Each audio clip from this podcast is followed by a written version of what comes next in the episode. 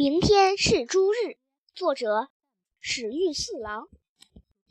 真话报，我叫田山泽安，三年级三班，绰号十元便宜货。我是报纸记者了，了不起吧？今天我在学校里学习了报纸的作用。说到报纸，有的印刷几百万份，发到整个日本；也有像年级报那样，只印五十多份就够了，各种各样的就有。有像家庭报、明信片什么的，一个人办的报纸也不少，所以我决定自己办一份报纸。说是这么说，可是要印好多份发给别人，我的零花钱一下子就没有了。可我又想让好多人都看到报纸，我决定出张强报，写在一张大大的纸上，往什么地方一贴就行了。新闻太多了。写什么事情，我一点儿都没费脑筋，我很快就写好了。第一号，真话报，田山报社，日本第一忘事大王，三年级三班的几本是头号忘事大王。雨伞什么的已经不知道丢丢掉多少把了。笔记本呢？文具盒和课本总是忘记带来，有一次连书包也忘带了。最离奇怪的事情。竟然是把郊游那天的事情也忘了。那天明明约好在车站集合，他却背着书包像平时一样到学校去了。学校里一个人也没有。我家附近有个小神社，那里竖着一块布告牌，我决定把它贴到上面。以前贴在上面的宣传画已经褪色了，字看不清了，谁也不去看布告牌。如果我把报纸贴到上面，布告牌一定会很开心吧？我打开真画报，把四个角用图钉钉得结结实实的。行了，可大家会不会读呢？我怕被别人看见，怪不好意思的，就溜掉了。从今天开始，我就是报纸记者了。这么一想，我觉得好神圣。刚才稀里糊涂的走到路上，没什么新闻吧？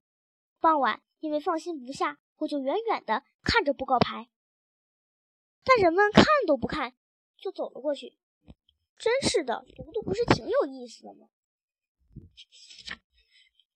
不过有一个人仔细读了，但不是一个好读者。是第二天的事。早晨上学一看，画纸被画得乱七八糟。被铅笔涂得一塌糊涂。本来是一块旧的布告牌，木纹露在外面，板子也是坑坑洼洼的。好不容易写好的报纸，被铅笔戳的全是洞。谁干的呀？我难过的不行。我马上就知道谁是犯人了。到了学校，一进教室，吉本就瞪着我说：“你好坏啊！为什么要写那些事？”他生气了，脸蛋都气鼓了。原来是被你画的乱七八糟的，我没忘那么多事，你净瞎写，不是真的吗？你太坏了，太坏了！吉本哭了，因为这个缘故，我被班里的女同学围住，他们七嘴八舌的把我骂了一顿。报纸的最作用最重要的一点，就是把真实的事情如实的告诉读者。正因为如此，我才特意给他起了个名字，叫《真话报》。写了真实的事情，反倒挨了一顿臭骂，真是让人受不了。这报纸记者也太难当了。可是我也不能因为这么一点小事儿，真话报就不办了。正巧这一天，放学的路上，眼前发生了一起交通事故。作为报纸记者，这样的新闻可不能漏掉。我热血沸腾，那就写篇报道吧。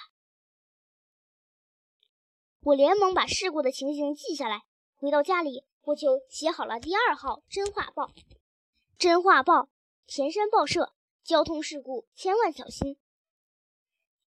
今天下午两点左右，全町的十字路口，绿色的出租车和摩托车撞在了一起。摩托车是富士贝新区的横山典子，主妇，三十八岁。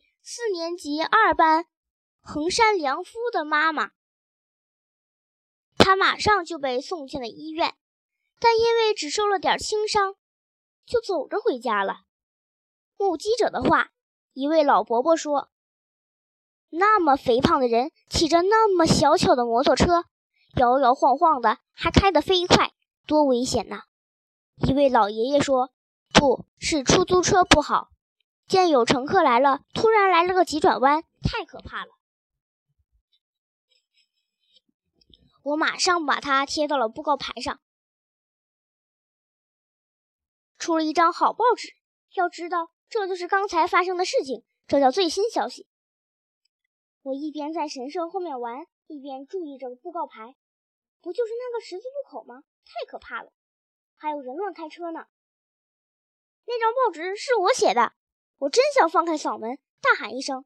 可是横山良夫来了，他一把撕下报纸，冲我跑过来。你为什么要写这个？因为是报纸啊，报纸就可以随便写了吗？梁夫用胖胖的身体撞了我一下，不，不是事实吗？你瞎说，我妈妈才不肥胖呢。梁夫把真话报揉成一团，塞到我的嘴里。你少管闲事！梁夫说完就撒开腿跑了。完了，好不容易写好的。光是找新闻写在纸上就已经够费劲了，再贴上又被撕碎了。我再也不想干了。老师是这样告诉我的：很久以来，出版报纸是件不容易的事情，费了好大劲儿写好的新闻，不是被涂抹就是挨骂。尽管如此，办报纸的人还是坚持了下去。好不容易开了头，到第二期就停刊，也太让人生气了。不过，好好想一想。基本也好，良夫也好，发脾气都是都是有道理的。换作是我，谁在报纸上写着十八号的早晨，田山君在单杠旁边挖鼻孔。要是真有这么一回事，我非发火不可。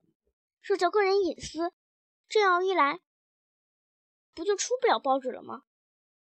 可是我想到了一个好办法。